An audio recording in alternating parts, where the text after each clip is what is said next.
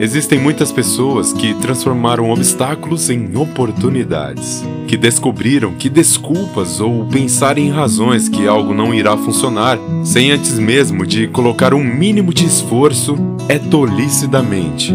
Você se auto-sabotando, aceitando a preguiça e o mais do mesmo todos os dias. A pergunta é: até quando?